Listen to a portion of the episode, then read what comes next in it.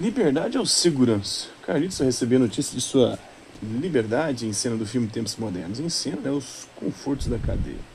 Preso como líder comunista, nossa vítima inocente mofa na cadeia, informa o entretítulo que anuncia a nova cena.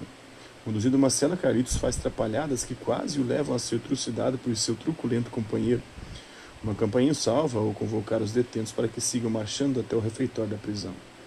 Carlito senta-se entre um preso franzino e seu enorme companheiro de cela, com quem disputa um pedaço de pão. Enquanto os presos almoçam, chega o diretor da prisão e um policial paisana que reconhece um tipo franzino. Debaixo da mesa, o homem tira um saquinho do bolso e derrama um pó misterioso no saleiro, põe o saleiro em cima da mesa e em seguida é revistado e retirado do refeitório. Achando que a comida estava sem sal, Carlos despeja o conteúdo do saleiro em seu prato. Depois de algumas garfadas, fica agitado e volentão. Quando o guarda apita anunciando o fim do horário de almoço, aqui como na fábrica, disciplina é estrita. Carlitos, agitadíssimo, marcha para as celas junto com os companheiros. Contudo, em vez de entrar na sua cela, dá meia volta sem que ninguém perceba, entra num pátio, recua espantado, segue pelo corredor, agora vazio, e sai do foco da câmara.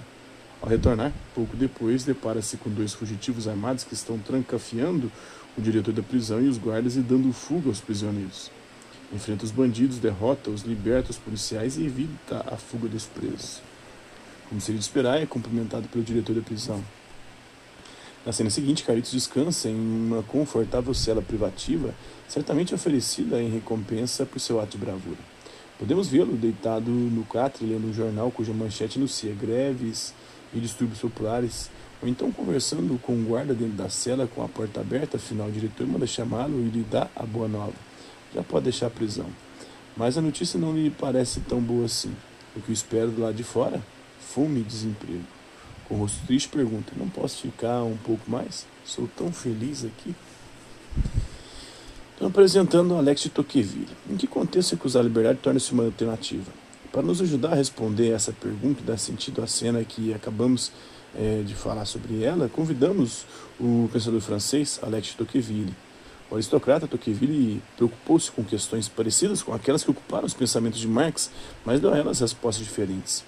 Conhecer as diferentes respostas que os cientistas sociais deram a problemas comuns é um dos desafios interessantes que a sociologia nos ensina a enfrentar.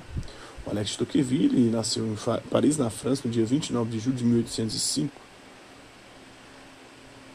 E morreu em Cannes, na França, no dia 16 de abril de 1859 é, Teodoro Cassirio Alex Tocqueville. Né?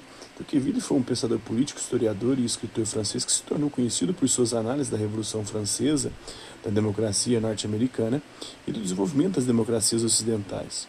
O contexto político francês em que viveu influenciou profundamente a sua obra. Em 1830, ainda muito jovem, Tocqueville viajou durante nove meses pelos Estados Unidos. Conheceu ali um modelo de Estado muito diferente do francês, além de uma estrutura social que desconhecia títulos de nobreza, direitos corporativos ou privilégios hereditários. Desenvolveu então um fascinante estudo de sociologia comparada, interessando-se principalmente pelas consequências dos vários modelos de democracia da vida, na vida social, no direito, na economia, na religião e na arte. A Democracia na América de 1865, que resultou desse estudo, tornou-se um clássico da sociologia. Apesar de sua origem aristocrática, Tocqueville abraçou a ideologia liberal. Deputado a partir de 1839, ele assumiu a pasta de negócios exteriores no governo de Luiz Napoleão em 1849 e retirou-se da vida política em 1850, quando passou a dedicar-se apenas a seus livros. Suas principais obras, além de A Democracia na América, são O Antigo Regime e a Revolução, de 1854, e Lembranças de 1848, escrito em 1893, publicado póstumamente, na verdade, né? Quando a liberdade é ameaçada, Tocqueville acompanhou de perto os efeitos da Revolução Francesa, que em 1789 pôs fim ao regime monárquico e inaugurou a República na França. O documento mais importante desse movimento histórico foi a Declaração de Direitos do Homem e do Cidadão, conhecida como Certificado de Nascimento da Democracia Moderna. Seu primeiro artigo correu o mundo: os homens nascem e permanecem livres e iguais em direitos. As distinções sociais só podem basear-se no bem comum. Os princípios que nortearam a declaração alteraram profundamente a tradição das monarquias espalhadas por todo o continente europeu.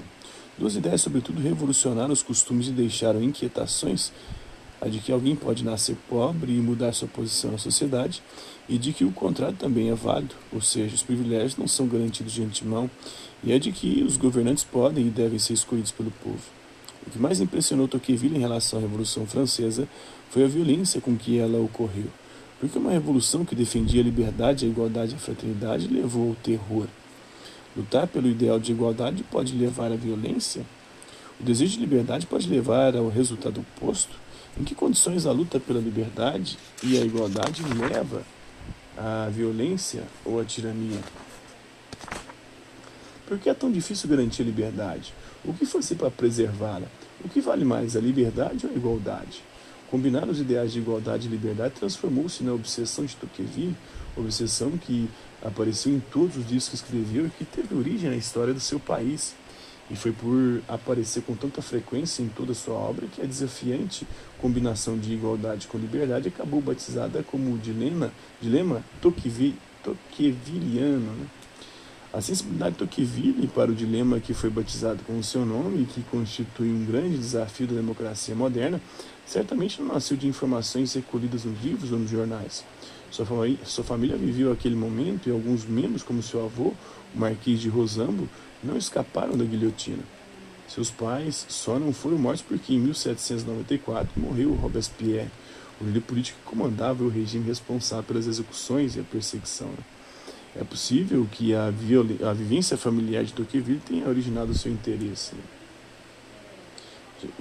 Jean-Jacques François Le Doutoração dos Direitos do Homem do Cidadão.